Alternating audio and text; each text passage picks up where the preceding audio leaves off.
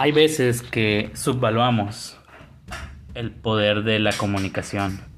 Muchas veces estamos atravesando por problemas eh, relacionales, problemas de dinero, problemas de mucho índole.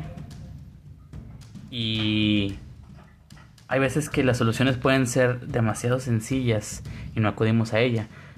Y digo entre comillas sencillas porque muchas veces la comunicación cuesta mucho. Tienes que atravesar barreras mentales, paradigmas, cosas en nuestro inconsciente que no pues no sabemos que realmente nos están afectando.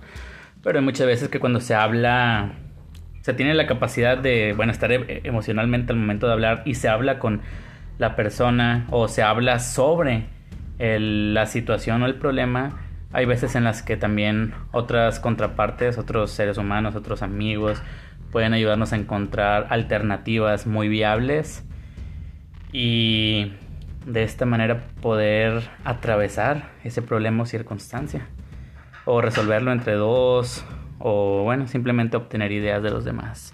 Puede ser algo realmente con mucho valor.